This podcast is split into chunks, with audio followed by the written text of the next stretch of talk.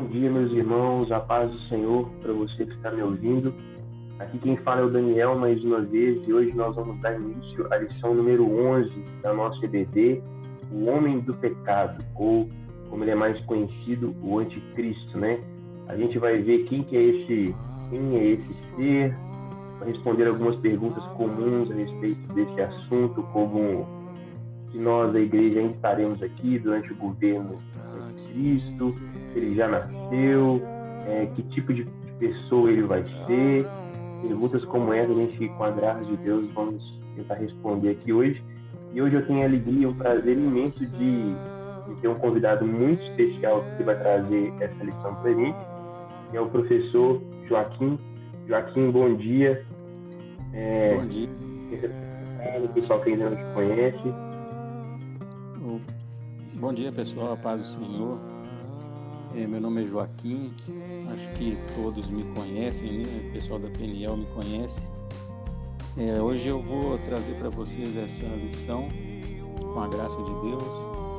Eu espero que seja abençoadora para vocês como foi para mim. Amém. Amém. Então, pessoal, a gente vai dar um tempinho para vocês aí, se você ainda não pegou sua Bíblia, para poder participar do estudo com a gente. Então, corre, pega sua Bíblia e já já a gente vai dar início à nossa lição. Amém? Amém.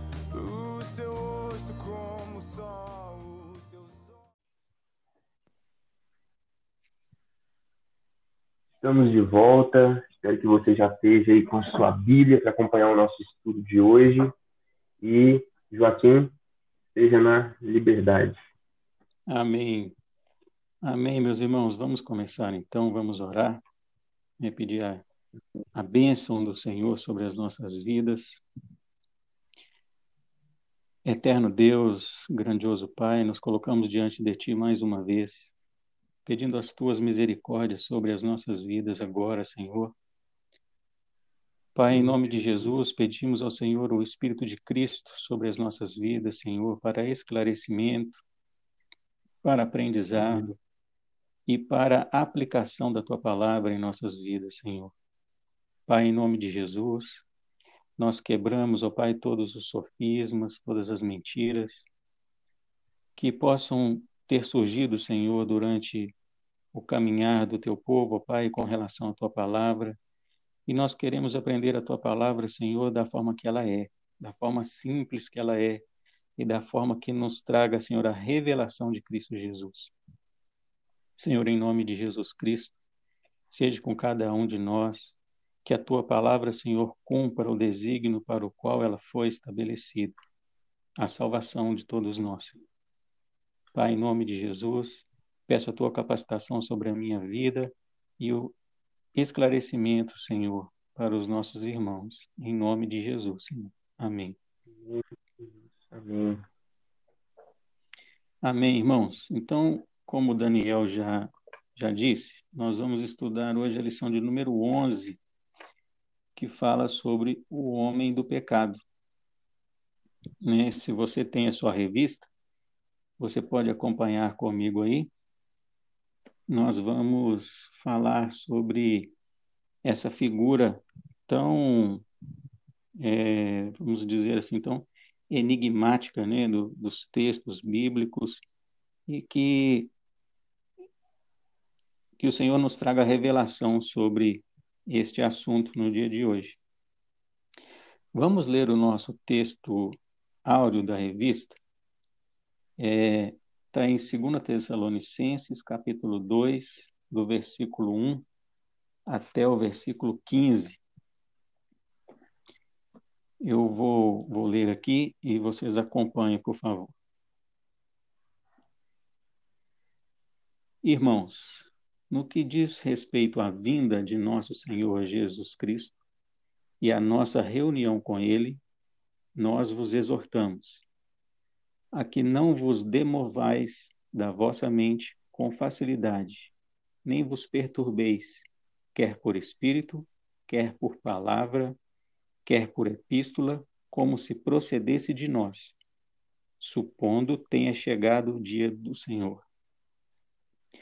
Ninguém de modo, ninguém de nenhum modo vos engane, porque isto não acontecerá sem que primeiro venha a apostasia e seja revelado o homem da iniquidade, o filho da perdição, o qual se opõe e se levanta contra tudo que se chama Deus ou é objeto de culto, a ponto de assentar-se no santuário de Deus, ostentando-se como se fosse o próprio Deus.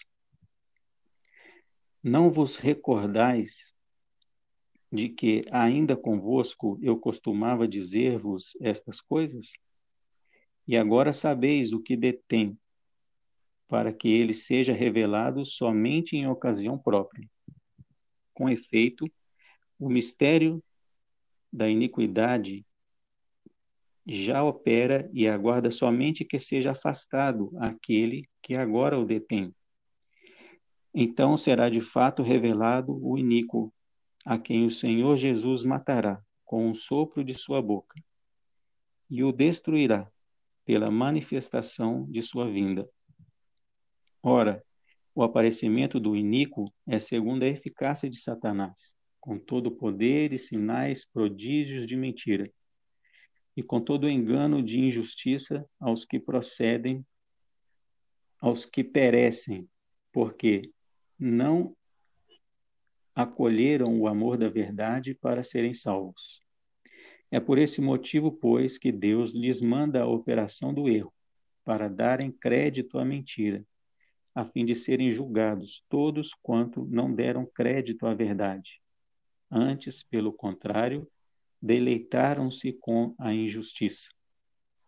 Entretanto, devemos sempre dar graças a Deus por vós, irmãos amados pelo Senhor porque Deus vos escolheu desde o princípio para a salvação, pela santificação do Espírito e fé na verdade. Para o que também vos chamou mediante o, vosso o nosso Evangelho, para alcançardes a glória de nosso Senhor Jesus Cristo. Assim, pois, irmãos, permanecei firmes e guardai as tradições que vos foram ensinadas, seja por palavra, seja por epístola nossa. Amém. Bom, nesse texto aqui, o apóstolo Paulo começa, é, começa não, né? Ele explana aqui sobre a vinda do nosso Senhor Jesus Cristo e o aparecimento do anticristo, o homem do pecado, como ele fala aqui.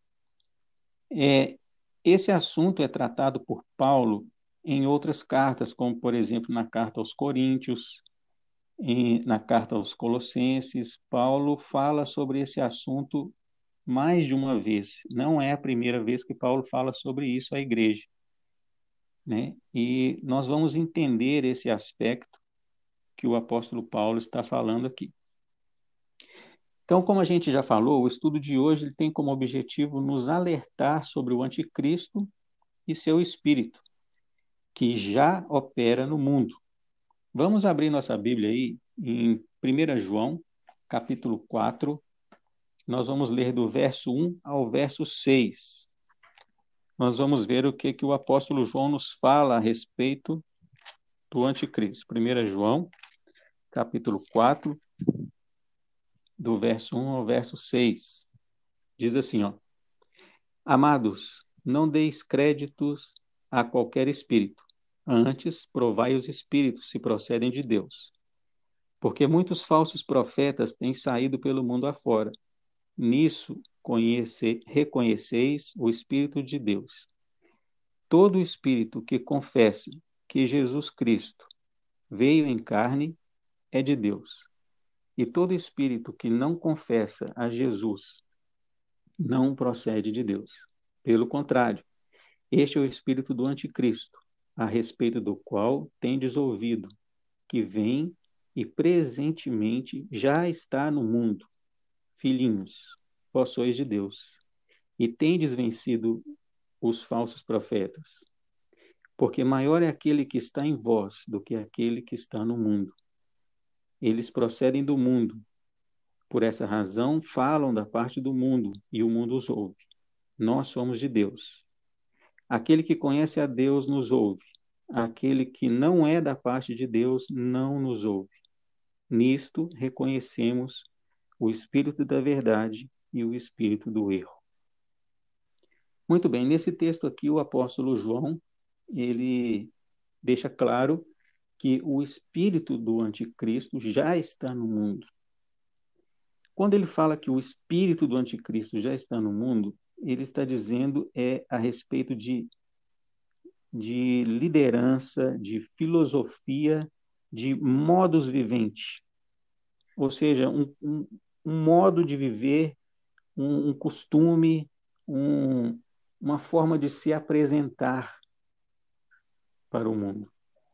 Tá? É nesse aspecto que ele fala que o espírito do anticristo já está no mundo. E é interessante ele dizer, ele dizer essas coisas. Nós vamos ver mais para frente aqui que esse espírito do anticristo que o apóstolo João se refere, ele sai de dentro da igreja. E nós podemos comprovar essa, esse mesmo ponto de, ponto de, de vista do apóstolo Paulo, na carta que ele escreve para Tito. Abre sua Bíblia comigo em Tito, capítulo 1, verso 16. Para você ver o que, que Paulo vai dizer para Tito aí. Tito 1,16 diz assim: No tocante a Deus, professam conhecê-lo, entretanto o negam por suas obras. É por isso que são abomináveis, desobedientes, reprovados para toda boa obra. Ou seja, Paulo está falando aqui de crentes, da mesma forma que João fala que esse espírito do anticristo ele sai do meio dos crentes. São pessoas que negam a Deus através de sua obra.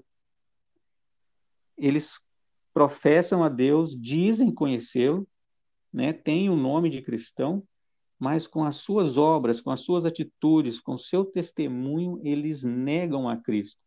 E é esse espírito do anticristo que o apóstolo João e o apóstolo Paulo combateram até o, o, último dia dos seus ministérios. E é o espírito que nós temos que combater também. Tá?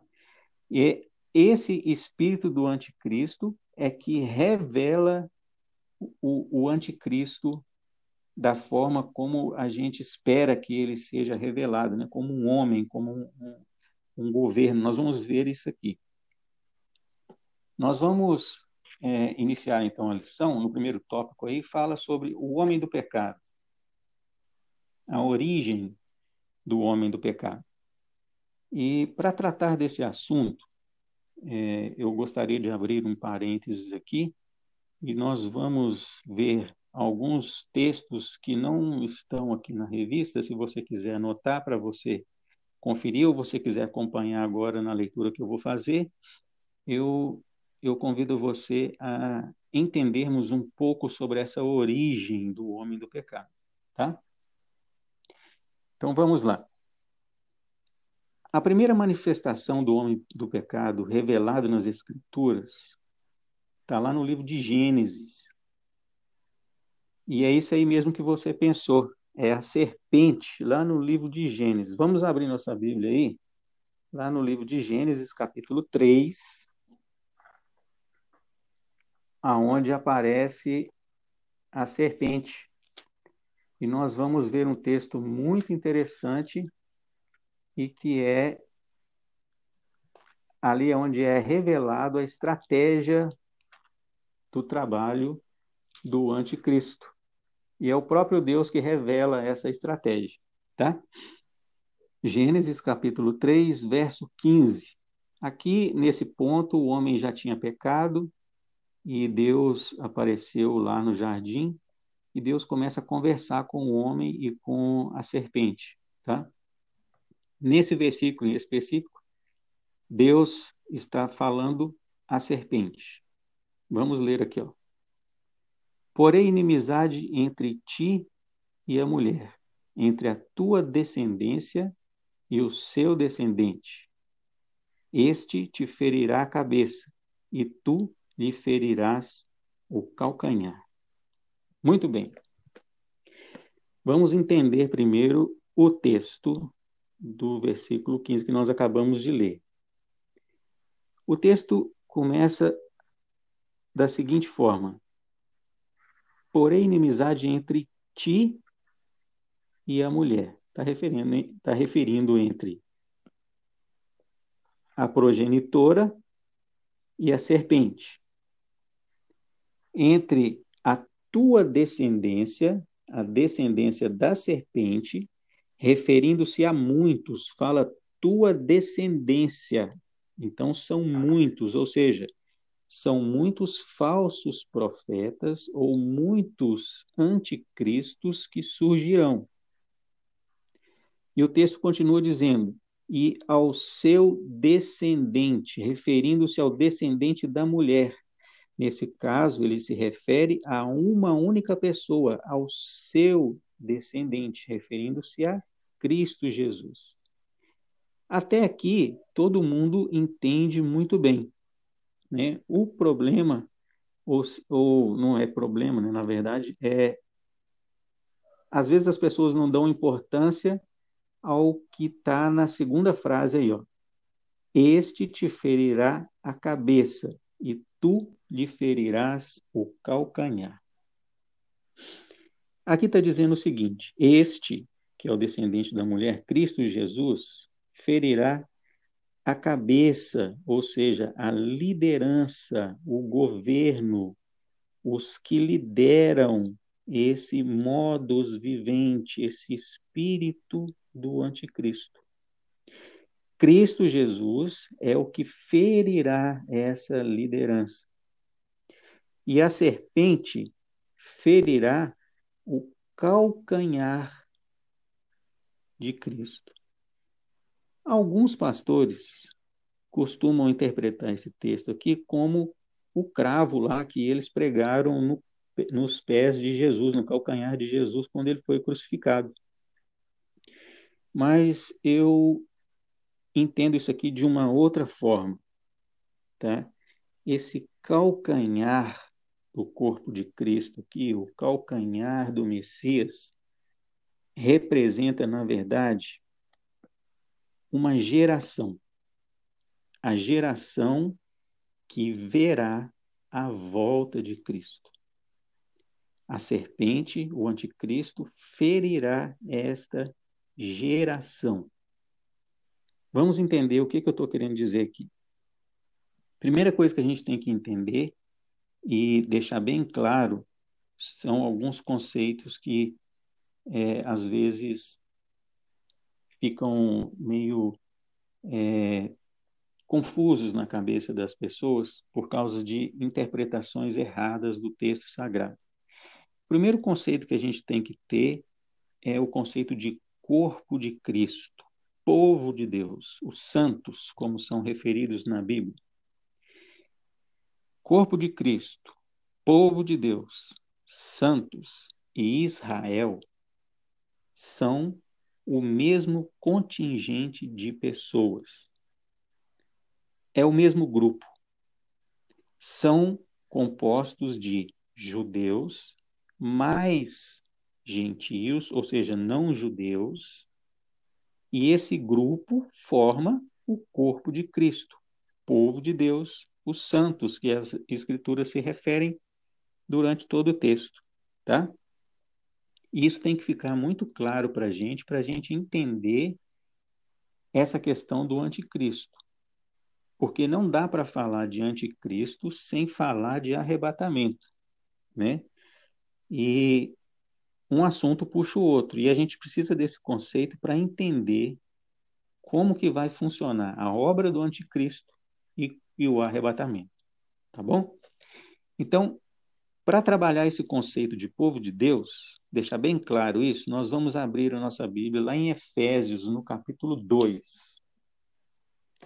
Abre comigo aí sua Bíblia, em Efésios, capítulo 2 o apóstolo Paulo vai explicar direitinho para a gente aqui o que, que é o corpo de Cristo. Efésios capítulo 2. Nós vamos ler do versículo 11 até o versículo 22. É uma leitura extensa, mas necessária para que nós possamos entender esse conceito. Portanto, lembrai-vos de que outrora vós, gentios na carne, chamados incircuncisão, por aqueles que se intitulavam circuncisos na carne, por mãos humanas, naquele tempo estáveis sem Cristo, separados da comunidade de Israel e estranhos às alianças da promessa, não tendo esperança e sem Deus no mundo. Vamos abrir um, um parênteses aqui. Aqui o apóstolo Paulo está dizendo para os gentios que antes eles estavam separados da comunidade de Israel. Quando ele fala que os circuncisos são a comunidade de Israel, né? a circuncisão foi é, a marca da aliança de Deus feita a Abraão. Então, os circuncisos eram diferenciados dos incircuncisos porque eles tinham uma aliança com Deus. Tá? E o apóstolo Paulo fala aqui que os gentios estavam sem Cristo e separados da comunidade de Israel, estranhos às alianças da promessa, não tendo esperança e sem Deus no mundo. Tá? Muito bem, vamos continuar aqui. Versículo 13. Mas agora, em Cristo Jesus, vós que antes estavais longe, fostes aproximados pelo sangue de Cristo, porque Ele é a nossa paz, o qual de ambos fez um, tendo derribado a parede da separação que estava no meio, a inimizade. Aboliu na sua carne a lei dos mandamentos na forma de ordenanças, para que dos dois criasse em si mesmo um novo homem, fazendo a paz e reconciliasse ambos em um só corpo com Deus por intermédio da cruz, destruindo por ela a inimizade. E vindo, evangelizou paz a vós outros que estáveis longe, e paz também para os que estavam perto, porque ele porque por ele ambos temos acesso ao Pai em um espírito. Assim já não sois estrangeiros nem peregrinos, mas concidadãos dos santos, e sois família de Deus, edificados sobre o fundamento dos apóstolos e profetas, sendo ele mesmo Cristo Jesus a pedra angular, no qual todo edifício bem ajustado cresce para santuário dedicado ao Senhor, no qual também vós juntamente estáis sendo edificados para a habitação de Deus no Espírito. Então aqui Paulo explica direitinho essa questão de povo de Deus. Povo de Deus, então, agora, a partir da obra de Jesus Cristo, é constituído de judeus circuncisos e gentios incircuncisos juntos pela obra da cruz de Cristo, formando o povo de Deus. O texto é claro aqui, diz que ele trouxe a ele, ele desfez a inimizade por meio da obra da cruz.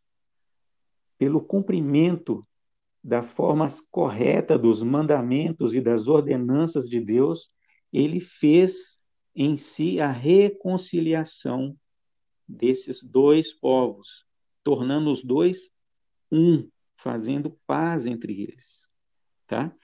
Então, povo de Deus é judeu e não judeu juntos, tá bom?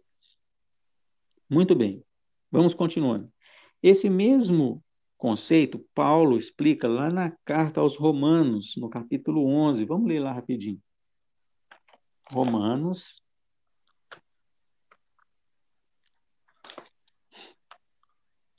capítulo 11, verso 17 e 18. Diz assim: Se, porém, algum dos ramos foram quebrados, Paulo aqui está falando dos judeus, tá? É, Israel é tratado na Bíblia como a oliveira, E nós, gentios, é, nesse conceito que Paulo está explicando aqui, nós fomos enxertados nessa oliveira, tá? Então, olha só o que Paulo está falando. Se, porém, alguns ramos foram quebrados, e tu, sendo oliveira brava, foste enxertado no meio deles, tornaste participante da raiz e da seiva da oliveira. Não te glorie contra os ramos, porém, se te gloriares, sabe que não é tu que sustenta a raiz, mas a raiz a ti. O que, que Paulo está falando aqui? Paulo está falando para os gentios assim, ó. Olha, alguns dos judeus foram quebrados, foram tirados da oliveira para que vocês fossem enxertados. Os que não creram na obra de Jesus foram tirados para que vocês, gentios que creram, fossem enxertados, fossem feitos filhos de Abraão pela fé. E depois que vocês estão enxertados, não te glorie contra os que foram arrancados, porque saiba você que é a raiz que te sustenta e não você a raiz. A raiz a que ele se refere aqui é Abraão, Isaac e Jacó, os patriarcas. Então, Paulo deixa bem claro que nós, gentios, fazemos parte do povo de Deus quando nós nos aproximamos à comunidade de Israel, quando nós somos enxertados na comunidade de Israel. Tá? E isso fica muito claro também lá nos profetas. Vamos ler o texto de Isaías, capítulo 14, verso 1, para vocês entenderem. Esse texto de Isaías, capítulo 14, é uma profecia que fala a respeito do final dos tempos também, tá? Isaías, capítulo 14, verso 1, diz o seguinte: porque o Senhor se compadecerá de Jacó. Jacó aqui refere-se ao povo de Israel, tá? E ainda elegerá a Israel e os porá na sua própria terra. Unir-se-ão a eles os estrangeiros, e estes se achegarão à casa de Jacó. Entendem o que foi dito aqui? Aqui a profecia diz que os estrangeiros se achegarão à casa de Jacó. Unir-se-ão a eles os estrangeiros, e estes se achegarão à casa de Jacó. Ou seja, os gentios que crerem na obra de Jesus serão enxertados na casa de Jacó serão unidos à casa de Jacó. Tá? Esse é o conceito de povo de Deus. Isso tem que ficar muito claro para a gente entender o que, que o versículo 15 lá de Gênesis 3 está dizendo. Aquele calcanhar né, que está referindo lá, como eu disse para vocês, refere-se a uma geração, a nossa geração, que verá a vinda de Cristo. E a obra do anticristo é atacar essa geração, atacar esse calcanhar. O calcanhar aqui refere-se à base do corpo, o que dá sustentação ao corpo, ou seja, a família. Tá? É por isso que lá no chamado de Abraão, Deus falou para ele: Olha, e você será bênção para todas as famílias da terra. Porque o próprio Deus já tinha revelado lá no Gênesis que o anticristo, o espírito do anticristo, atacaria as famílias, ou seja, a base da estrutura de qualquer sociedade. A base da estrutura de qualquer sociedade, de qualquer é, povo, é a família. E se a família for destruída, essa estrutura, esse povo está destruído. Tá? O anticristo trabalha nas famílias.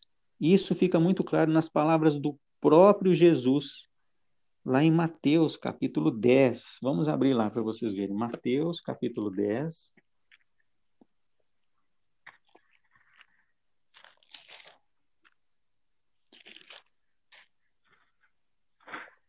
Nos versos 34 ao 39. Olha o que, que Jesus está falando aqui, ó. Não penseis que vim trazer paz à terra. Não vim trazer paz, mas espada. Não vim causar, pois vim causar divisão entre o homem e seu pai, entre a filha e sua mãe, entre a nora e sua sogra. Assim, os inimigos do homem serão da sua própria casa. Quem ama seu pai ou sua mãe mais do que a mim, não é digno de mim. Quem ama seu filho ou sua filha mais do que a mim, não é digno de mim. E quem não toma sua cruz e vem após mim, não é digno de mim. Quem acha a sua vida, perdê-la. Quem, todavia, perde a vida por minha causa, achá-la. Esse texto diz claramente aqui o que que essa obra do anticristo vai trazer para as famílias quando confrontada pela obra de Jesus. A obra de Jesus, quando ela confronta essa obra do anticristo, ela traz divisão na família. Como que isso acontece?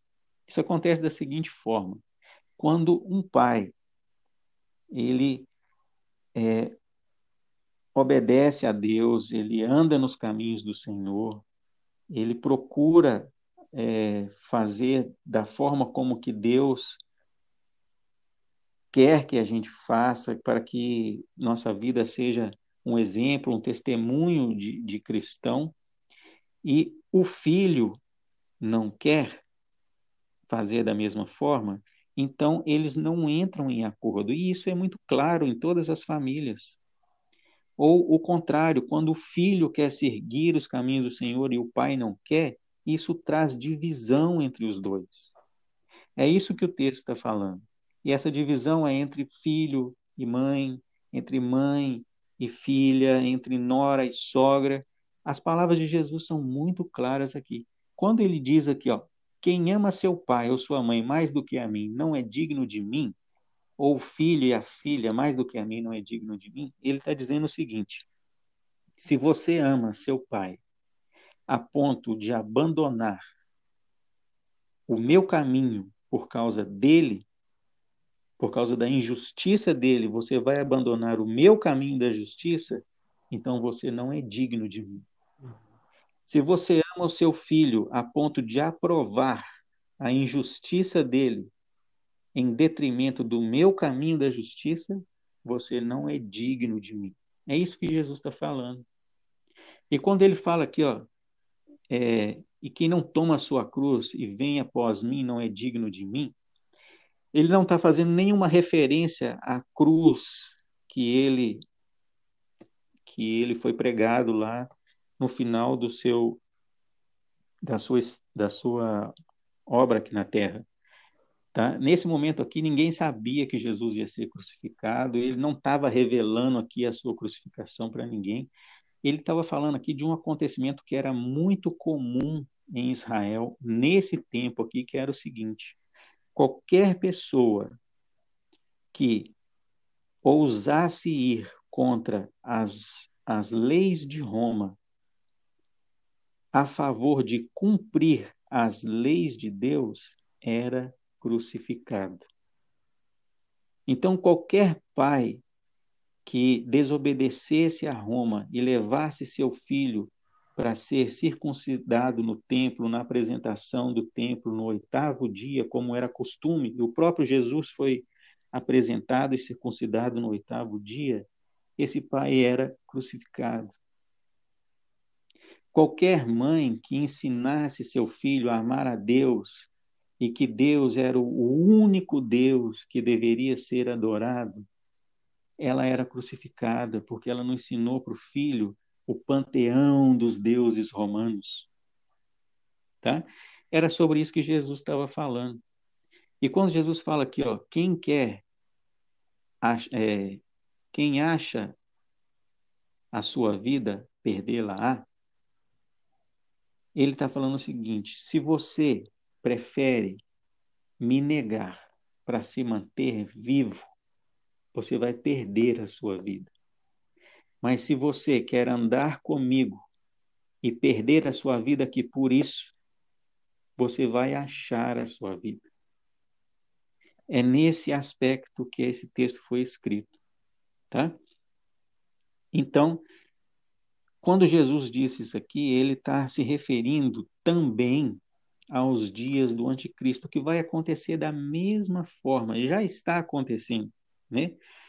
Nós não temos crucificações como eram na época de Jesus, mas temos essa, essas crucificações estampadas em todos os locais. Quando você se diz e mostra ser, pelo seu testemunho, filho de Deus, você é rejeitado, você é crucificado. Se você diz que você não vai numa boate, numa roda de amigos, eles vão bater palma para você ou vão te crucificar? Se você diz que não bebe, se você diz que não fuma, que não rouba, que não adultera, a sociedade te crucifica. Era isso que faziam na época de Jesus e é isso que continuam fazendo até hoje.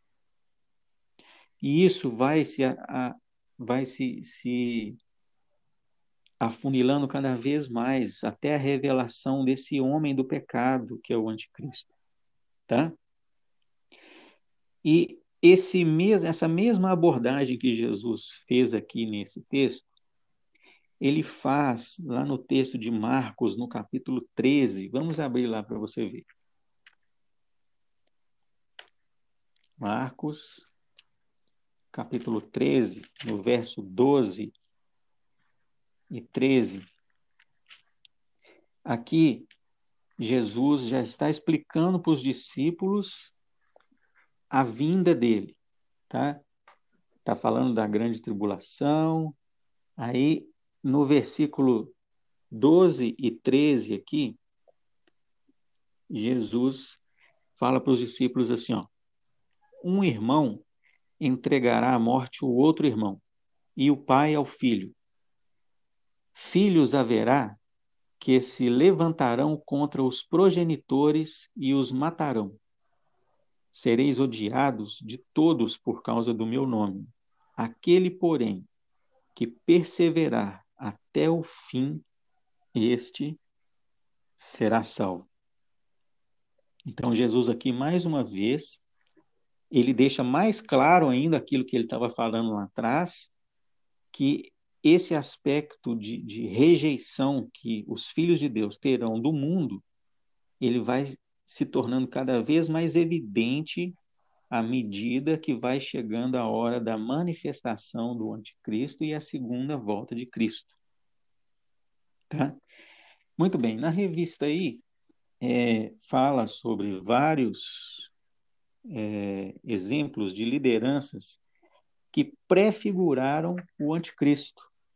Né? Aí fala de Caim, fala de Lameque, lá da Torre de Babel, fala, fala do faraó do Egito, né? lá do Êxodo, fala de Ramã, esse Amã aí é da, da história de Esther, tem a referência aí na sua revista, se você quiser ver aí. Lá no livro de Esther fala sobre esse Amã. Fala de Herodes, lá do tempo de Jesus, que tentou matar as crianças. Fala de Nero, que foi o que pôs fogo em Roma, né? Hitler, Stalin e etc. Né? A, a lista é enorme aí. Mas nós podemos entender e concluir que, com base nessa primeira ação do homem do pecado, o objetivo de todos esses homens aí que foram citados sempre foi atingir a família, atingir o calcanhar, atingir a base da estrutura, a base do corpo. Porque se ele atinge a base, todo o corpo desfalece. Tá? Então, o objetivo do anticristo é esse: atingir a base, o calcanhar.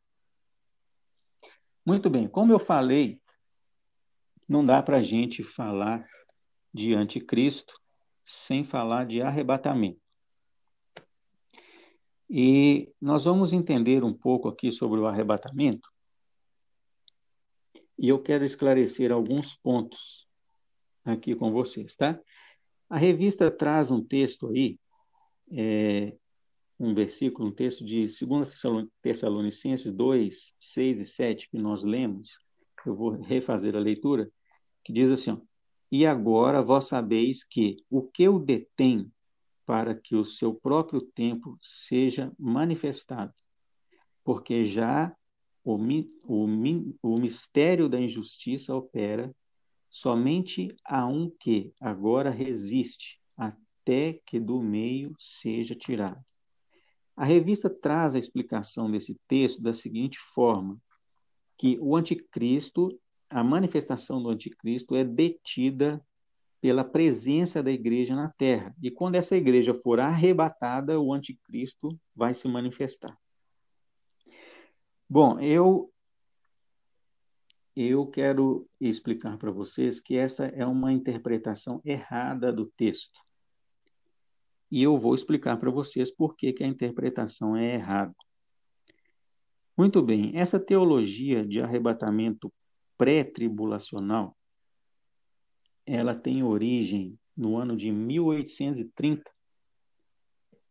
E a primeira pessoa que ensinou sobre isso, que falou sobre esse assunto, sobre essa doutrina, foi uma jovem chamada Margaret MacDonald, que era uma profetisa de uma seita chamada Irvinita. Essa seita chamada Irvinita, ela tem origem na Igreja Católica Apostólica. Não é a Igreja Católica Apostólica Romana que nós conhecemos hoje. Na verdade, essa Católica Apostólica aqui é um braço da Igreja Apostólica Romana que nós conhecemos hoje, mas essa aqui foi uma, um, um, um povo que se rebelou lá e dividiu e formou uma nova Igreja Católica Apostólica, tá? E essa seita irvinita era uma seita que agia dentro dessa igreja católica apostólica. E essa jovem Margarete era dessa seita. E ela teve um sonho. Ela teve um sonho onde algumas pessoas eram arrebatadas antes do da antes de acontecer a perseguição lá no final dos tempos, tá? Antes que o anticristo se manifestasse. E essa essa jovem, ela foi divulgando essa doutrina e uma das pessoas que frequentava as aulas e a casa dessa jovem era um homem chamado John Darby, que fazia parte de uma outra seita chamada Seita dos Irmãos. Esse John Darby, ele, ele deu um, um upgrade nessa doutrina do arrebatamento da Margarete. A Margarete falava que esse arrebatamento ele era um arrebatamento parcial de crentes. Já o Darby, ele ensinava que todos os crentes seriam arrebatados menos os judeus. E ele incorporou esse ensinamento a uma outra doutrina que ele começou a elaborar e ensinar, que era a doutrina do dispensacionalismo. Alguns de vocês já devem ter ouvido falar disso, né? Muito bem, essa doutrina do dispensacionalismo, ela é ensinada e estudada em muitos seminários evangélicos, e é por isso que essa, essa teologia do arrebatamento pré-tribulacional chegou até nós. Ela se originou aí com essas duas pessoas que eu expliquei para vocês, e ela chegou até nós com o passar do tempo, com os ensinos desses homens, né? Mais especificamente, quem disseminou essa doutrina foi o senhor Scottfield. Esse senhor Scottfield, ele nasceu na Inglaterra no ano de 1843 e ele era discípulo de Darby. Ele era um dos alunos de Darby. E ele escreveu uma Bíblia de estudos dentro da concepção e da interpretação de Darby. E essa Bíblia de estudo foi lançada em 1909. Pela primeira vez, essa Bíblia chegou aqui no Brasil em 1909. Isso foi uma revolução, né? Uhum. Numa sociedade onde que não tinha muito material para estudar a Bíblia e chega uma Bíblia de estudo, foi foi como um ouro, né? E muitas muitos estudos e doutrinas que nós temos hoje presentes na nossa na, na nossa igreja, na nossa no nosso meio evangélico são provenientes desses estudos feitos por Darby e relatados por Scottfield nessa Bíblia, tá? Chama Bíblia de Referência Scottfield, que foi lançada em 1909. Muito bem. O grande problema de tudo isso que eu estou falando com vocês aqui é que essa doutrina não tem base bíblica. Embora o senhor Scottfield e o senhor Darby tenham interpretado alguns textos, dando a se entender que o arrebatamento aconteceria antes da grande tribulação, esta é uma interpretação errada do texto.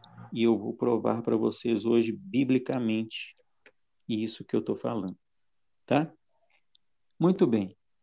A primeira coisa que eu quero provar para vocês, o primeiro, primeiro ponto, o primeiro argumento, é nesse mesmo texto de 2 Tessalonicenses, aonde Darby interpretou no versículo 6 e 7 que a igreja detém o aparecimento do anticristo, do homem do pecado, e que quando a igreja for retirada, esse homem do pecado vai aparecer, nesse mesmo texto, esse argumento dele é derrubado. Vamos ler os versículos acima para vocês verem. Vamos ver aqui no versículo do 1 ao 3. Olha só o que, que fala aqui. Ora, irmãos, rogamo-vos pela vinda do nosso Senhor Jesus Cristo e pela nossa reunião com Ele, que não vos movais facilmente do vosso entendimento, nem vos perturbeis, quer por espírito, quer por palavra, quer por epístola, como de nós, como se o dia de Cristo estivesse já perto. Ninguém de maneira alguma vos engane, porque não será assim, sem que antes venha a apostasia e se manifeste o homem do pecado. Ou seja, o dia de Cristo, a volta de Cristo, ela só acontece após a manifestação do homem do pecado e a apostasia. O que é apostasia? Apostasia é o esfriamento da fé, são as pessoas abandonando a fé em Jesus, voltando à prática das coisas do mundo, abandonando completamente a, a, a obra de Jesus Cristo e voltando para as práticas do mundo, isso que é apostasia. E o texto aqui diz que o dia de Cristo não vem antes que o homem do pecado seja revelado e que aconteça a apostasia. Então não tem como interpretar que o arrebatamento ou o dia de Cristo acontecerá e depois do arrebatamento o anticristo será manifesto, tá? A correta interpretação do versículo 6 e 7 que nós lemos é que o próprio Deus detém a manifestação do anticristo. E que quando ele permitir, o, o anticristo será manifesto. E com base em que que eu estou te falando isso? É só a gente lembrar lá da história de Jó. Lembra da história de Jó? Vamos abrir nossa Bíblia lá em Jó, no capítulo 1. Jó.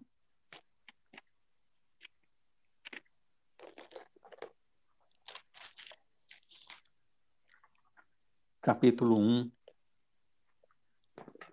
do verso 6 em diante. Num dia em que os filhos de Deus vieram apresentar-se perante o Senhor, veio também Satanás entre eles. Então perguntou o Senhor a Satanás: De onde vens? Satanás respondeu ao Senhor e disse: De rodear a terra e passear por ela. Perguntou ainda o Senhor a Satanás: Observaste meu servo Jó? Porque ninguém há na terra semelhante a ele, homem íntegro e reto, temente a Deus e que se desvia do mal. Então respondeu Satanás ao Senhor: Porventura, Jó, debalde, teme a Deus? Acaso não cerca cercaste com Sebe a ele, a sua casa e tudo quanto tem? A obra de suas mãos abençoastes e os seus bens se multiplicaram na terra. Estende, porém, a mão e toca-lhe em tudo quanto tem, e verás que não blasfema contra ti na tua face. Disse o Senhor a Satanás: Eis que tudo quanto ele tem está em teu poder. Somente contra ele não estendas a mão. E Satanás saiu da presença do Senhor. Entendam o texto de Jó aqui, que o que detinha a ruína na vida de Jó, o mal na vida de Jó, era o próprio Deus. Era o próprio Deus que o cercava de bênçãos, como a sebe, como diz aqui o texto, que abençoava, fazia multiplicar a sua renda, o seu gado. Era o próprio Deus. E foi o próprio Deus que liberou a, a Satanás para que agisse na vida de Jó e retirasse tudo isso. Então, quem detém o diabo ou o mal não é a igreja. Quem detém o diabo e o mal é o próprio Deus. Na verdade, a igreja não tem esse poder de deter. A igreja nunca teve o poder de deter o mal. Haja vista a quantidade de manifestações do mal que já aconteceram na história e a igreja estava presente e não deteve.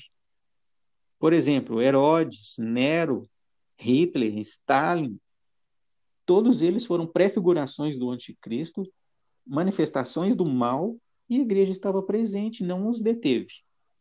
Tá? E da mesma forma com o anticristo, quem detém o anticristo é Deus não a igreja. Muito bem. O segundo ponto que eu quero abordar com vocês aqui é que o arrebatamento sem Israel, sem considerar o povo judeu, é um arrebatamento parcial e nega a doutrina do corpo de Cristo que nós lemos lá no início, ensinada por Paulo. Ou a gente está achando que Deus vem, enxerta a gente na oliveira depois ele vem, arranca os galhos enxertados e larga a oliveira aqui. Não faz sentido esse tipo de coisa. Tá? Da mesma forma que, que acontece o, o, o arrebatamento, é, existe uma prefiguração. Nós temos que entender o seguinte: toda a doutrina ensinada no Novo Testamento ela é baseada nas doutrinas do Antigo Testamento. Não existe criação de doutrina no Novo Testamento. Toda a doutrina ensinada pelos apóstolos e por Jesus é baseada nas doutrinas que já existiam no Antigo Testamento. As histórias contidas no Antigo Testamento relatam as doutrinas do Novo Testamento. É preciso enxergar essas histórias de uma forma diferente. Eu vou dar um exemplo para vocês aqui agora. Em Gênesis, no capítulo 45, fala sobre a história de José. E do versículo 3 ao 6, tem uma revelação muito interessante lá. Vamos abrir lá para vocês verem. Gênesis 45, do 3 ao 6, diz assim: E disse a seus irmãos: Eu sou José. Vive ainda meu pai? E seus irmãos não lhe puderam responder, porque ficaram atemorizados perante ele. Disse José a seus irmãos: Agora chegai-vos a mim. E achegaram-se. Então disse: Eu sou José, vosso irmão, a quem vendestes para o Egito. Agora, pois, vós não vos entristeçais, nem vos irriteis contra vós mesmos, porque me haverdes, por me haverdes vendido para aqui porque para a conservação da vida Deus me enviou adiante de vós. Porque já houve dois anos de fome na terra, e ainda restam cinco anos em que não haverá lavoura nem colheita. A história de José, ela prefigura a história de Cristo a salvação traga por José para a sua família e para o mundo naquela época prefigura a salvação de Cristo para o mundo. A manifestação de José, que agora para os seus irmãos, prefigura a manifestação de Jesus para seus irmãos de carne, os judeus. Essa é uma analogia que nós precisamos entender. Nós temos que entender, porque se nós não entendermos essa analogia, essa, essa doutrina de, de, de arrebatamento, ela fica completamente desconexa do texto sagrado. E nós incorremos em vários erros, tá? Então, quando Jesus se revelar a seus irmãos e eles o aceitarem, aí sim acontece o arrebatamento. Vamos entender que vamos continuar aqui, eu vou explicar direitinho para vocês. Lá em Apocalipse, no capítulo 3, no verso 10, vamos abrir lá para a gente ler. Apocalipse, capítulo 3, versículo 10.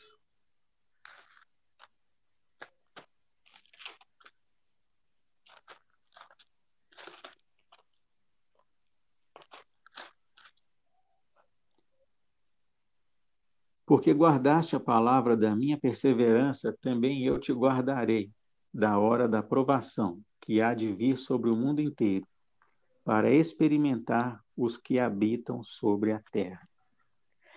Muito bem.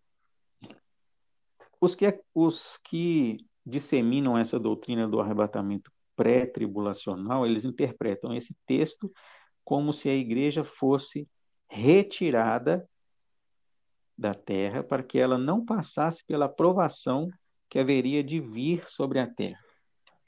Só que isso não faz sentido se nós lermos e entendermos as histórias do Antigo Testamento. Por exemplo, as pragas do Egito. O povo foi livre no meio das pragas, na terra de Gozen. Noé, no dilúvio, foi livre dentro da arca, no dilúvio. Ló foi livre em Sodoma e Gomorra no meio da provação. Então, se eu disser, se eu atestar que a igreja vai ser arrebatada e não vai passar pela tribulação, eu estou indo contra as doutrinas ensinadas antes. Então não faz sentido, tá? Vamos abrir nossa Bíblia lá em 1 Coríntios, capítulo 15, verso 52, para vocês verem o que, que o apóstolo Paulo diz lá. 1 Coríntios,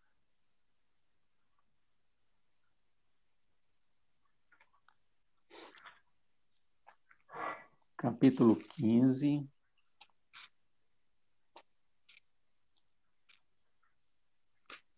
verso 52. Diz assim: No momento, num abrir e fechar de olhos, ao ressoar da última trombeta, a trombeta soará, os mortos ressuscitarão incorruptíveis, e nós, os vivos, seremos transformados. Muito bem. Agora vamos linkar esse texto com o texto de Apocalipse, no capítulo 11.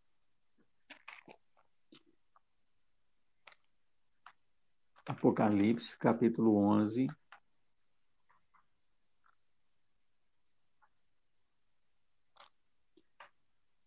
Versículo 15 diz assim: O sétimo anjo to tocou a trombeta, e houve no céu grande voz, dizendo: O reino do mundo se tornou de nosso Senhor e do seu Cristo, e ele reinará pelos séculos dos séculos.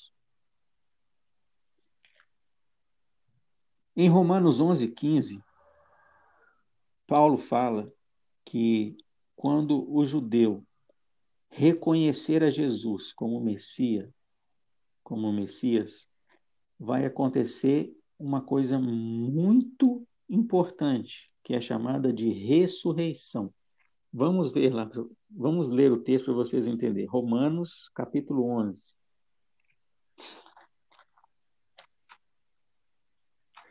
Esse esse tema, meus irmãos, ele é muito complexo e exige que nós tenhamos base bíblica para poder entendê-lo, então a gente vai ler muitos textos, tá? Mas o objetivo é, é esclarecer o assunto. Romanos 11, versículo 15, diz assim: Porque se o fato dos judeus terem sido rejeitados trouxe reconciliação ao mundo, que será o seu reestabelecimento, se não vida dentre os mortos?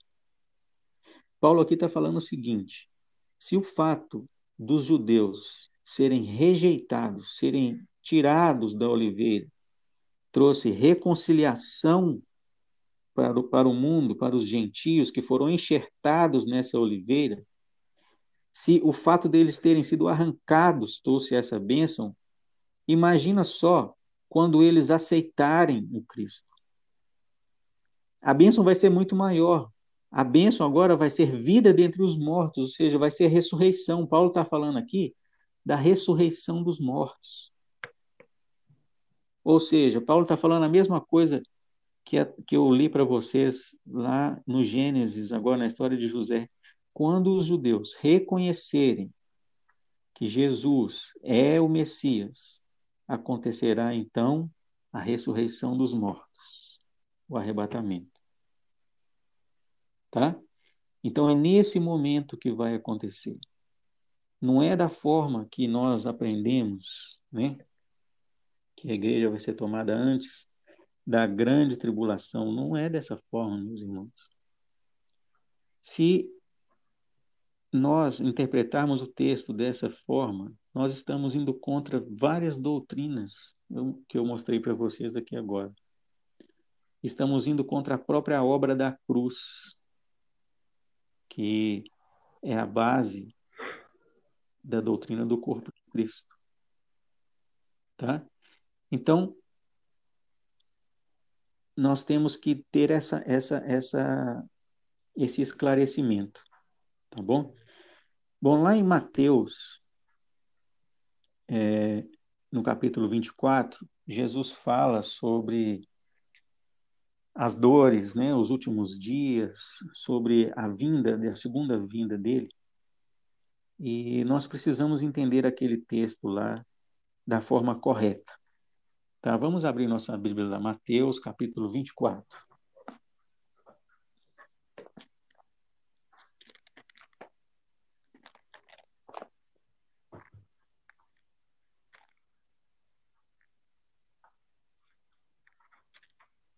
Mateus capítulo 24.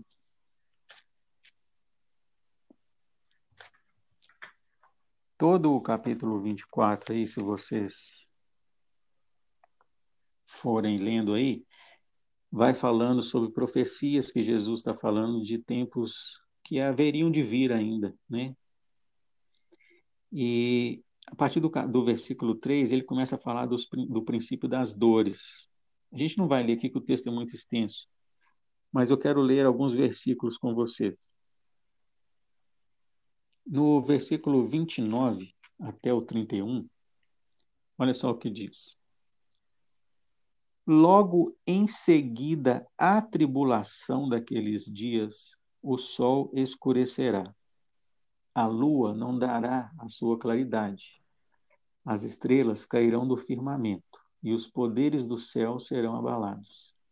Então aparecerá no céu o sinal do Filho do Homem. Todos os povos da terra se lamentarão e verão o Filho do Homem vindo sobre as nuvens do céu, com poder e muita glória. E ele enviará os seus anjos com grande canglor de os quais reunirão os seus escolhidos dos quatro ventos, de uma a outra extremidade dos céus. O próprio Jesus deixou muito claro, logo em seguida a tribulação. Se você ler os versículos antes disso aí, antes desse versículo 29, você vai ver que Jesus está falando da grande tribulação e Jesus está dando dicas para os discípulos de como passar por essa grande tribulação. Tá? Muito bem. Então, esse arrebatamento, ele só acontecerá após o tocar da última trombeta. Se você ler lá no livro de Apocalipse, Existem sete trombetas lá no livro de Apocalipse. Só após a sétima trombeta é que Jesus volta. Tá? E essas sete trombetas, elas acontecem durante a tribulação. Tá bom? Então, esse conceito de que nós vamos ser arrebatados antes da grande tribulação, isso é um engano, meus irmãos. Um grande engano. Que começou no ano de 1830 com uma profetisa de uma seita chamada Irvinita da Igreja Católica Apostólica. Então, antes de aceitarmos qualquer doutrina, qualquer ensinamento, precisamos levar esse ensinamento para dentro das Escrituras e ver se ele é comprovado dentro das Escrituras. Se não for comprovado, a gente tem que rejeitar. A gente tem que combater esses ensinos, tá? E essa doutrina estabelecida por Darby, ela é muito confusa porque ela ela fala de três ressurreições. Ela fala de duas segundas vindas de Jesus. Jesus vem primeiro arrebatar a igreja, depois ele volta para destruir o diabo. É um negócio muito confuso e a Bíblia não explica dessa forma. A Bíblia fala que Jesus voltará pela segunda vez e ponto final. Então não tem como essa doutrina ser aceita por nós, se nós a confrontarmos com a palavra de Deus, né? E quando Jesus fala, quando o apóstolo Paulo, na verdade, explica sobre é, a volta de Jesus lá em 1 Coríntios, capítulo 15, Vamos abrir lá de novo para vocês verem. 1 Coríntios, capítulo 15.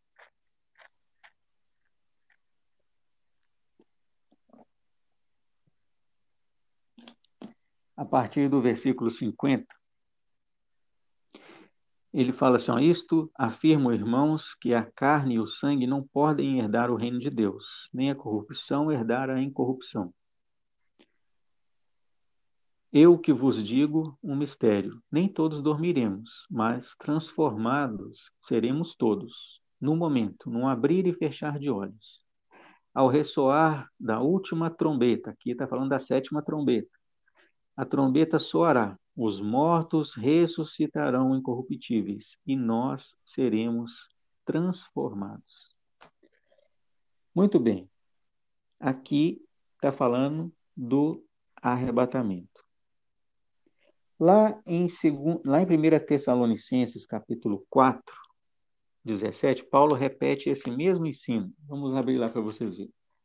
1 Tessalonicenses.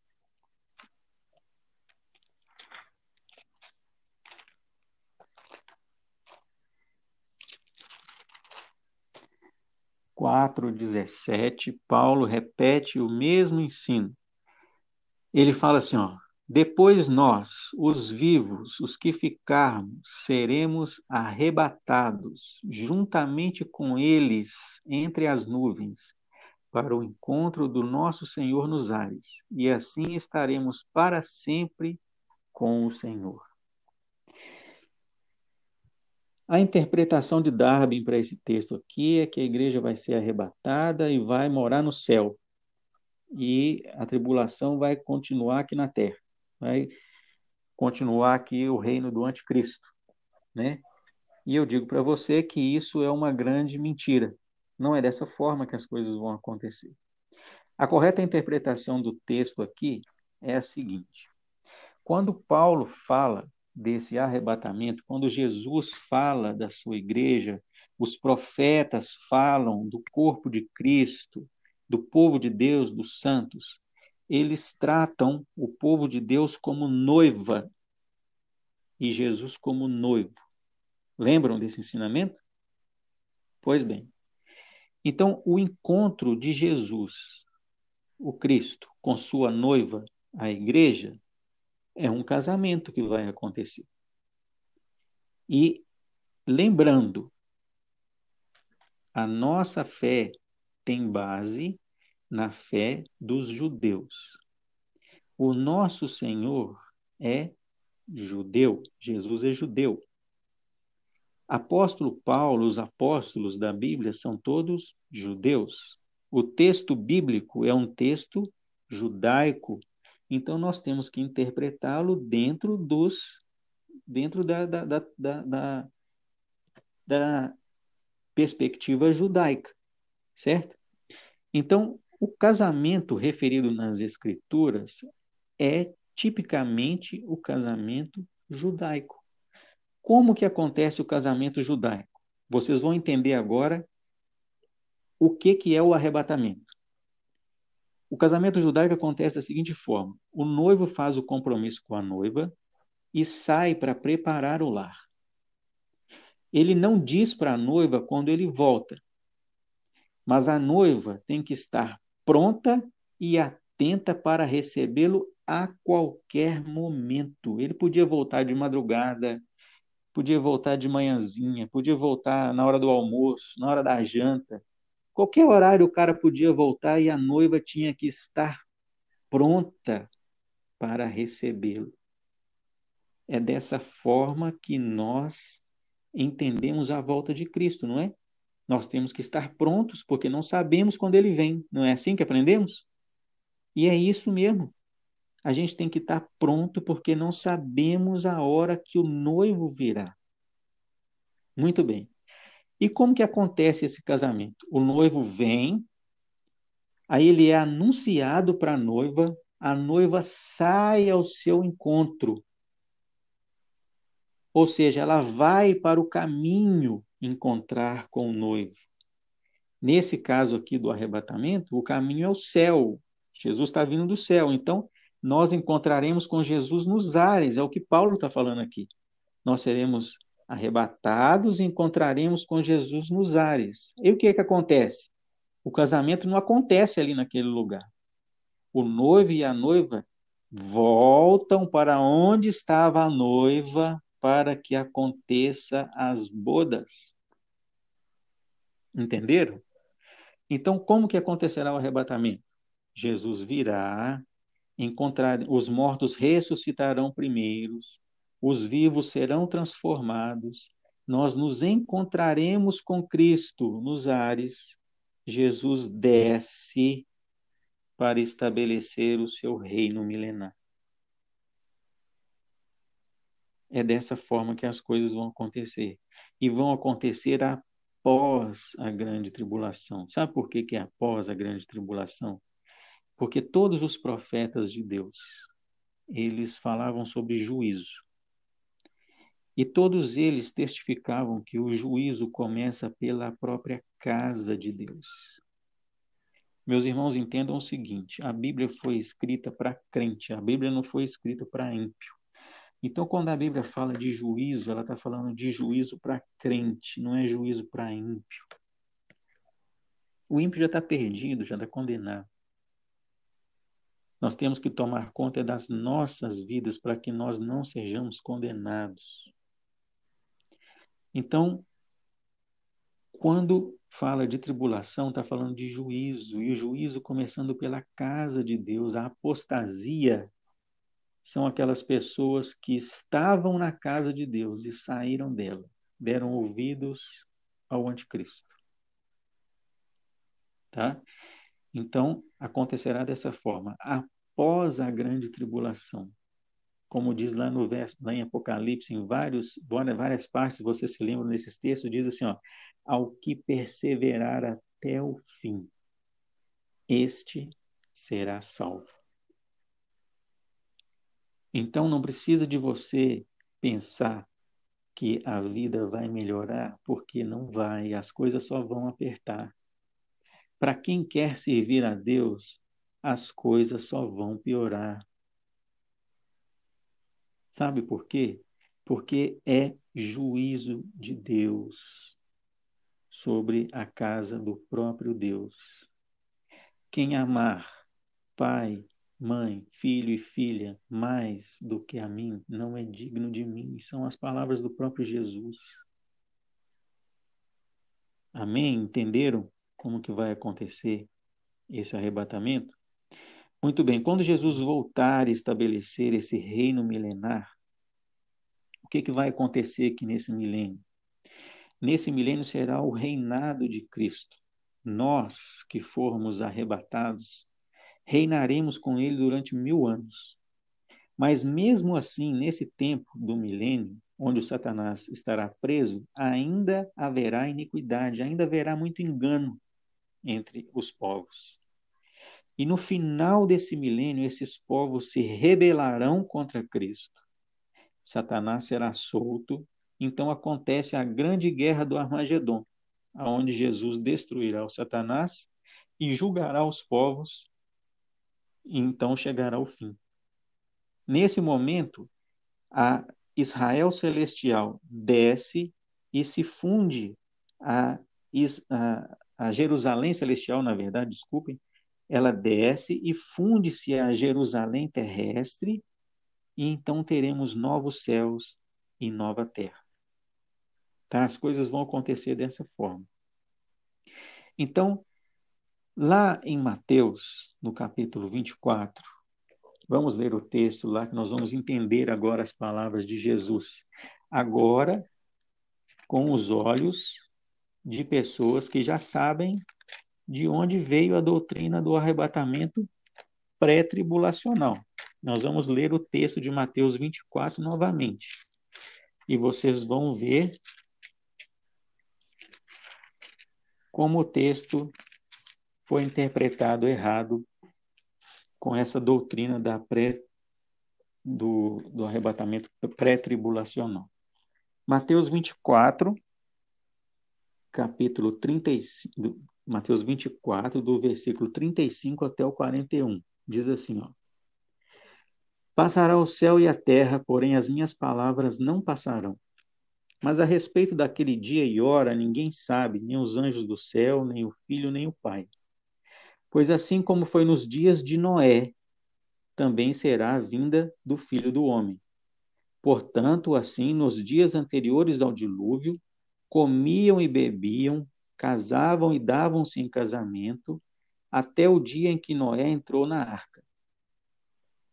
E não perceberam, senão quando veio o dilúvio e os levou a todos. Assim será também a vinda do filho do homem. Então, dois estarão no campo, um será tomado e o outro deixado. Duas estarão trabalhando no moinho, uma será tomada e a outra deixada. Vamos entender o texto. Vamos recordar a história de Noé. Todos nós sabemos que Noé foi livre na tribulação, no dilúvio. Não é verdade? E quem foi tomado no dilúvio? Jesus está explicando aqui a vinda do filho do homem como os dias de Noé. Quem foi tomado no dilúvio? Foi Noé ou foi os ímpios? Quem foi tirado? Os ímpios foram tirados, meus irmãos. Os ímpios foram levados. Não foi Noé que foi levado, Noé foi preservado. Os ímpios foram retirados. Da mesma forma acontecerá na volta de Jesus. Os ímpios serão retirados. Os justos serão preservados. A história de Noé é citada porque a arca, não sei se vocês sabem, mas a palavra hebraica para arca, para cesto e, e, e, palavra de Deus é, é, é a mesma palavra. E Jesus está dizendo exatamente isso aqui. O que preservou Noé foi a arca. O que te preservará, meu irmão, é a palavra de Deus. Então, se você estiver atento, se você estiver andando de acordo com a lei de Deus, se você estiver andando de acordo com os mandamentos do Senhor, se você estiver de acordo com a vida que Deus preparou para que você andasse, você será preservado. Se não, você será tirado. E a interpretação de Darwin para esse texto é que o justo será tirado. Completamente diferente. Vamos ver a abordagem que Lucas dá para esse texto. É o mesmo texto que Lucas está repetindo, Lucas capítulo 17. Vamos ver lá. Lucas capítulo 17, do verso 26 ao 37, diz assim: Assim como foi nos dias de Noé, será também nos dias do filho do homem. Comiam, bebiam, casavam e davam-se em casamento. Isso aqui refere-se à promiscuidade, tá? Isso aqui é a, a vida louca lá que o pessoal vivia e que vive até hoje. Até o dia que Noé entrou na arca e veio o dilúvio e destruiu a todos. O mesmo aconteceu nos dias de Ló. Ló que está referindo a Sodoma e Gomorra. Comiam, bebiam, compravam, vendiam, plantavam e edificavam. Mas no dia que Ló saiu de Sodoma, choveu do céu fogo e enxofre e destruiu a todos. Quem foi levado na, na história de Sodoma e Gomorra? Ló ou os ímpios? Claro que foram os ímpios, né? Muito bem, versículo 30. Assim será no dia que o Filho do Homem se manifestar. Naquele dia, quem estiver no eirado e tiver os bens em casa, não desça para tirá-los. De igual modo, quem estiver no campo, não volte para trás. Lembrai-vos da mulher de Ló.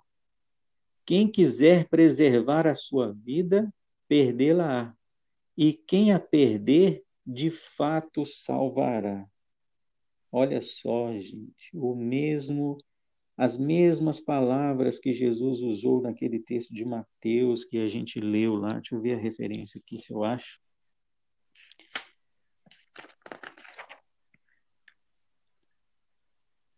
Mateus capítulo 10.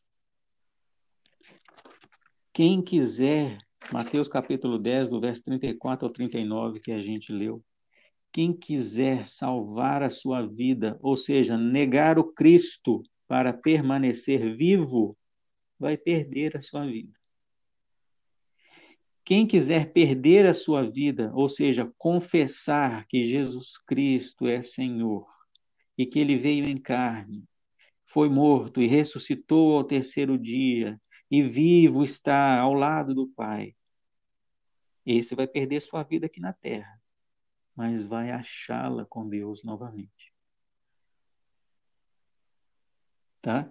Então, a interpretação do texto sob a ótica da doutrina de Darby traz uma desconexão completa com os textos sagrados.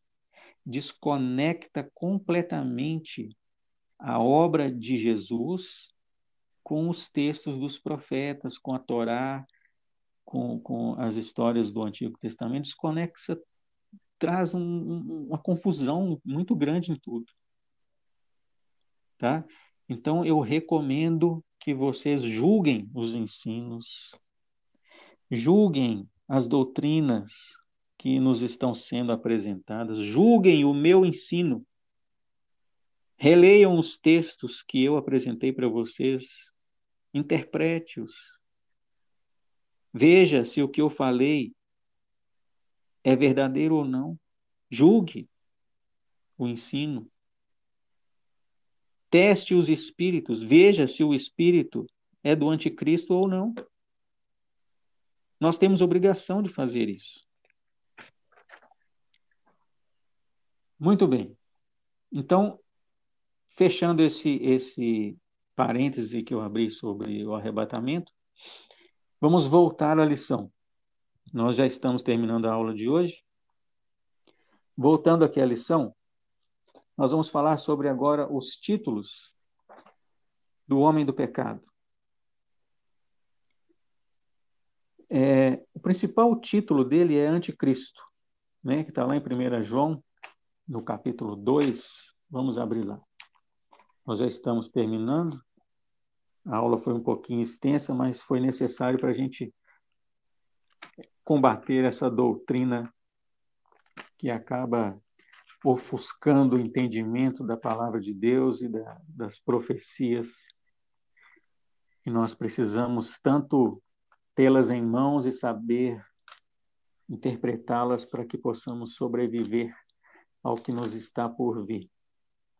1 João, capítulo 2,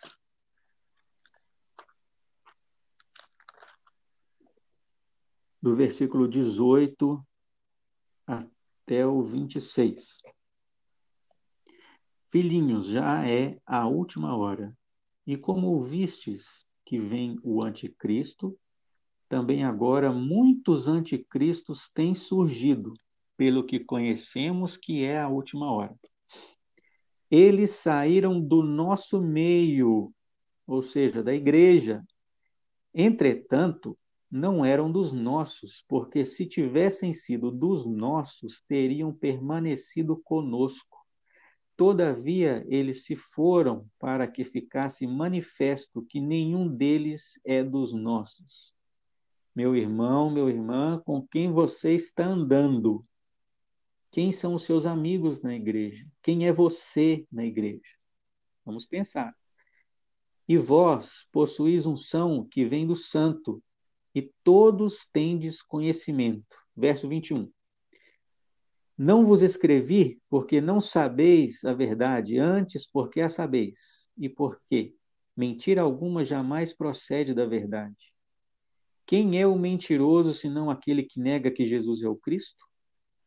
Este é o anticristo, o que nega o Pai e o Filho. Aqui ele está falando, gente, não é negação de, de, da pessoa gritar, ah, eu não acredito em Jesus. Não é isso, não. É negar com as obras. Tá? Com as obras se nega o Cristo. Você, por exemplo, ontem foi dia dos namorados, é, sexta-feira, na verdade, né, anteontem. Foi dia dos namorados. Como que você prova que você ama uma pessoa? Falando para ela que você ama? Você tem que ter atitude de amor, não é verdade? Se você não demonstrar que você ama, as pessoas vão ver que você não ama. E não adianta você falar que, não que ama se você não demonstra que ama. Da mesma forma é com Jesus. Não adianta você declarar que ele é o Cristo com as palavras se com suas obras você não o declara. Tá? É isso que o texto está falando. Todo aquele que, versículo 23, todo aquele que nega o filho, esse não tem o pai. E aquele que confessa o Filho tem igualmente o Pai. Permaneça em vós o que ouviste desde o princípio. Se em vós permanecer o que desde o princípio ouvistes, também permanecerei em vós, no Filho e no Pai. E esta promessa que ele mesmo nos fez, a vida eterna, isso que vos acabo de escrever, é acerca dos que vos procuram enganar. Então, o primeiro título que João dá aqui para o homem do pecado é anticristo, tá? E como ele diz aqui, o anticristo sai de dentro da igreja, ele está no meio de nós, tá? Um outro título que a palavra de Deus dá para esse homem do pecado é a besta. Está lá em Apocalipse capítulo 13, versículo 1. Vocês podem abrir lá comigo para vocês verem. Está escrito assim, ó. vi emergir do mar uma besta que tinha dez chifres, sete cabeças, e sobre os chifres dez diademas, e sobre as cabeças nomes de blasfêmia. Besta aqui refere-se a um monstro. Se você ler a descrição aqui, você, se você montar esse personagem na sua cabeça, você vai montar um monstro na sua cabeça, tá? Então, esse é um título do anticristo. Lá em Daniel, capítulo 9, vamos abrir a Bíblia lá. Daniel.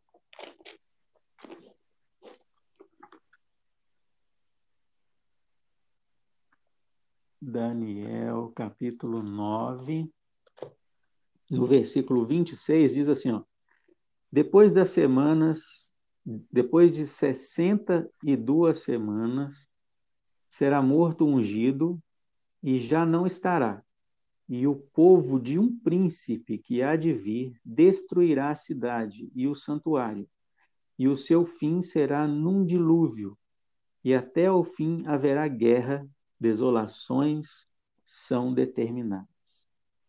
Aqui ele está dando o título de príncipe para ele. Isso mostra que ele vai governar, que ele vai dominar um povo. Tá? Lá em João, no capítulo 5, no verso 43, carta de João agora, aliás, Evangelho de João, capítulo 5, verso 43, o próprio Jesus aqui alerta sobre o anticristo. Ele fala assim: ó, Eu vim em nome de meu Pai e não me recebeis. Se outro vier em seu próprio nome, certamente o recebereis. Esse outro que ele está falando aqui é do anticristo. Então ele está falando que ele veio em nome de Deus e o anticristo vem em seu próprio nome. Tá? E Jesus fala aqui que ele enganará muitos. Tá bom? Então, continuando aí na revistinha, a natureza do homem do pecado. Lá em 2 Tessalonicenses, o texto áureo nosso aí, capítulo 2, verso 9, fala o seguinte: A esse cuja vinda é segundo a eficácia de Satanás, com todo poder e sinais e prodígios de mentira. Então, a natureza desse homem será uma natureza que ele se, uma iniquidade tão grande, tanto pecado, tanta maldade encarnada, que ele vai ser segundo a eficácia de Satanás, ele será confundido com o próprio Satanás. Tá? É isso que o versículo está dizendo. E lá no versículo 4, fala o seguinte: o qual se opõe e se levanta contra tudo que se chama Deus ou se adora, de sorte que se ostentará como Deus no templo de Deus, querendo parecer Deus. Está dizendo aqui que ele será confundido com o próprio Deus. Tá? Confundido com o próprio Deus por causa dos poderes e milagres que ele vai efetuar. Lá no versículo 9 fala que ele vai ter poder, sinais, prodígios de mentira. Então ele vai ser confundido com o próprio Deus por causa desses prodígios. Tá? Muito bem. Uma outra interpretação errada que Darwin trouxe para o texto sagrado é o, pró o próximo texto aí da revista, de Apocalipse, capítulo 13, versículo 4. Vamos ler lá. Apocalipse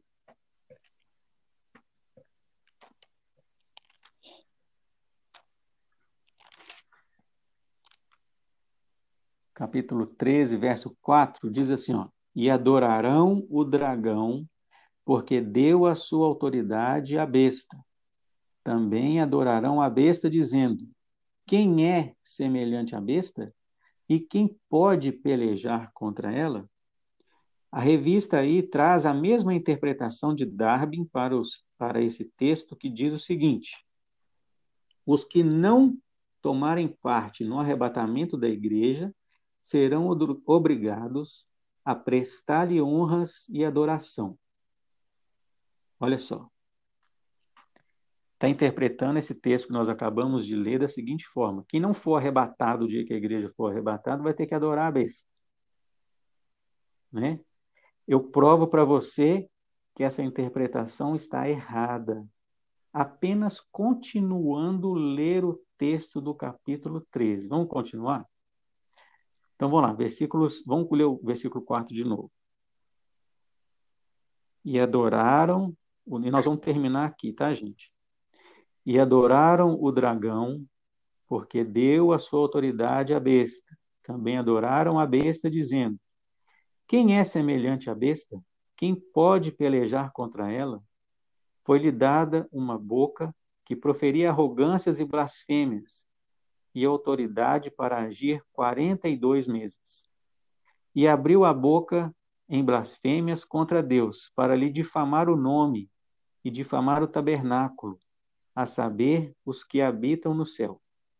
Foi-lhe dado também que pelejasse contra os santos e os vencesse.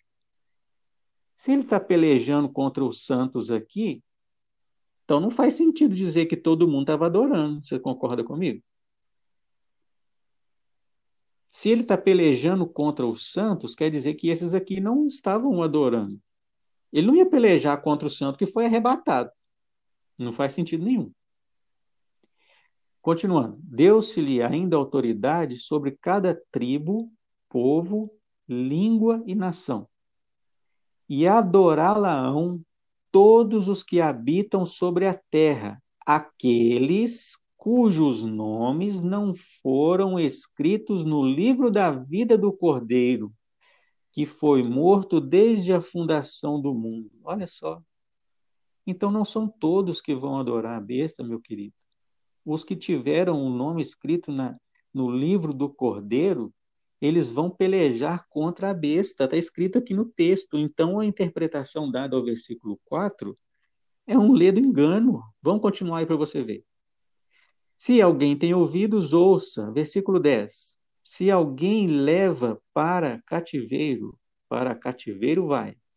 Se alguém matar a espada, necessário é que seja morto a espada. Aqui está a perseverança e a fidelidade dos santos. Meu amigo, aqui está dizendo o seguinte: a perseverança e a fidelidade dos santos será a ponto de morrer pela espada, lutando contra a besta. É isso que está dizendo o texto. Então, a interpretação de que quem não for arrebatado vai ter que adorar a besta, meu irmão, não tem pé nem cabeça. Não existe essa história de arrebatamento pré-tribulacional. Tá bom? Eu queria é, dizer aqui que eu entendo que tem muita gente que deve estar com um nó na cabeça, né? Porque aprendeu a vida inteira que ia ser arrebatado, e que, como Jesus disse lá no Mateus 24, ele ia ser arrebatado, e hoje eu contrapus contra toda essa doutrina. Eu te convido, irmão, a reler os textos que nós lemos e entender a palavra de Deus no seu contexto original. Nós precisamos entender o seguinte, meus irmãos, as, as histórias relatadas no Antigo Testamento não eram apenas histórias para serem contadas na escola dominical para criança. Todas aquelas histórias contêm segredos da escatologia. Por Jesus, pelos apóstolos e pelos profetas. Você vê elementos escatológicos lá em Gênesis, no capítulo 3. Você vê elementos escatológicos no chamado de Abraão. Você vê elementos escatológicos na história de José, no dilúvio, na história de Ló, na história de Jó, na história de Esther,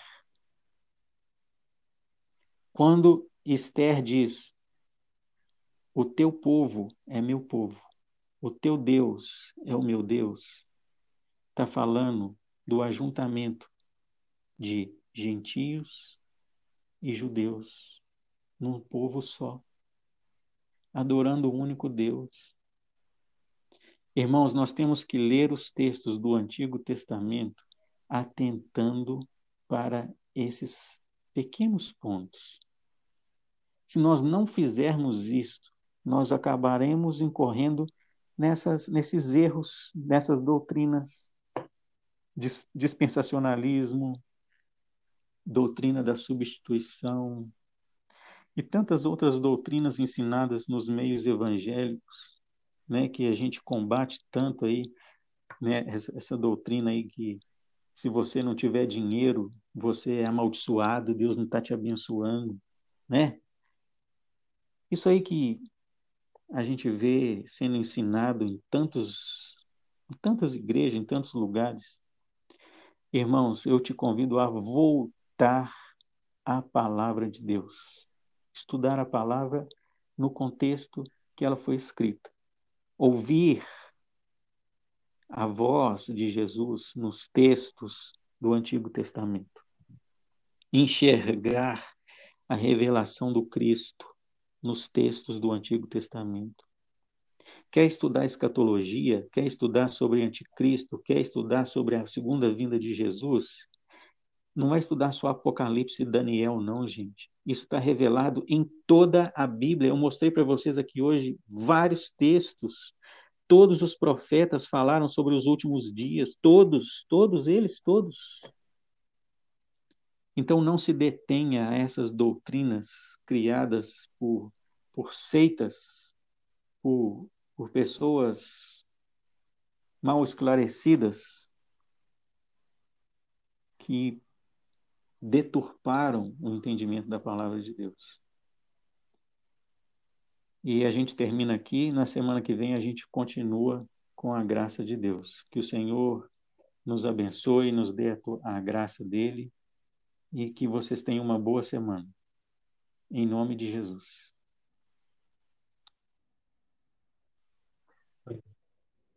Amém, amém.